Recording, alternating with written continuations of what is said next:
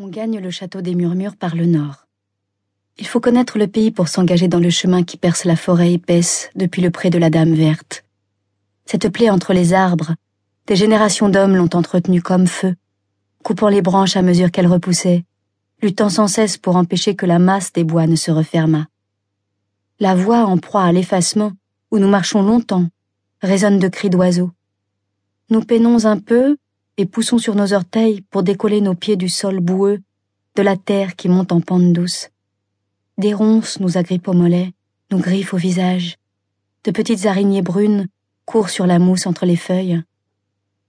Nous avançons sous une voûte végétale que seuls de rares rayons parviennent à traverser. Quelques glaives lumineux zèbrent d'or les sous-bois, comme dans les enluminures d'un vieux livre de contes.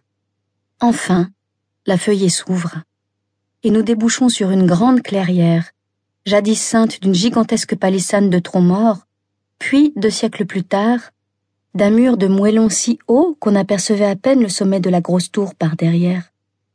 Aujourd'hui, il ne subsiste de ces remparts que quelques ruines des vieilles courtines qui ceinturaient sur trois côtés l'éblouissante trouée où se dresse le château des murmures. Vers le sud, point n'était besoin de murs de bois ni de pierre. La tour seigneuriale déploie ses ailes dépareillées au sommet d'une falaise abrupte, au pied de laquelle coule la Loue. La tranquille rivière continue de lécher l'escarpement rocheux, s'appliquant à dessiner depuis toujours les mêmes boucles vertes sur la terre. Bravant le vide, les murmures dominent un horizon noir de forêt. Le château s'est extrait du sol par poussées successives, s'élevant, ou plutôt se répandant davantage au fil du temps. Chacun de ses maîtres y a inscrit sa marque, ajoutant qui son pan de mur, qui sa volée d'escalier, qui sa tourelle, sans jamais se soucier de l'unité de l'ensemble.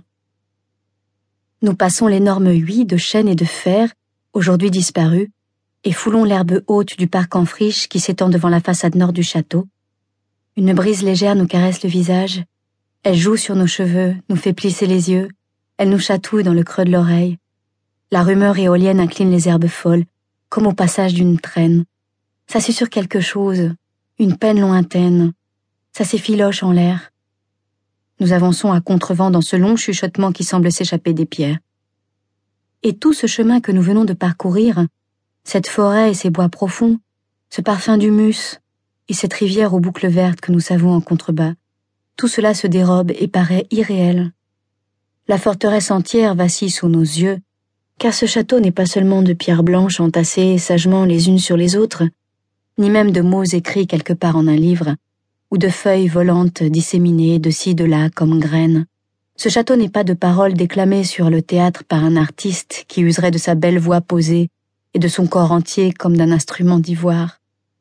Non, ce lieu est tissé de murmures, de filets de voix entrelacés et si vieilles qu'il faut tendre l'oreille pour les percevoir de mots jamais inscrits, mais noués les uns aux autres, et qui s'étirent en un chuintement doux.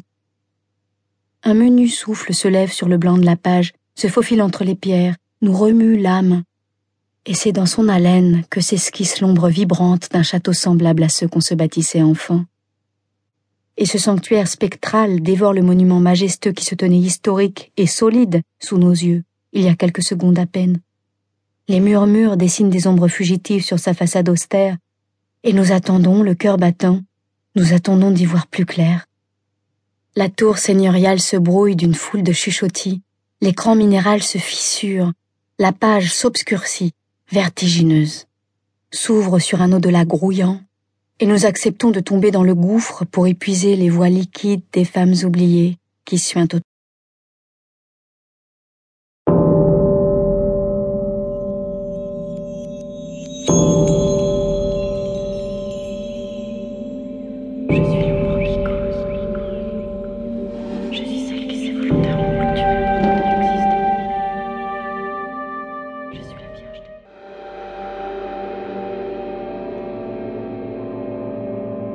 Je suis l'ombre qui cause. Je suis celle qui s'est volontairement clôturée pour tenter d'exister. Je suis la Vierge des murmures. À toi qui peux entendre, je veux parler la première, dire mon siècle, dire mes rêves, dire l'espoir des emmurés. En sept ans 1187, Esclarmonde, Damoiselle des murmures,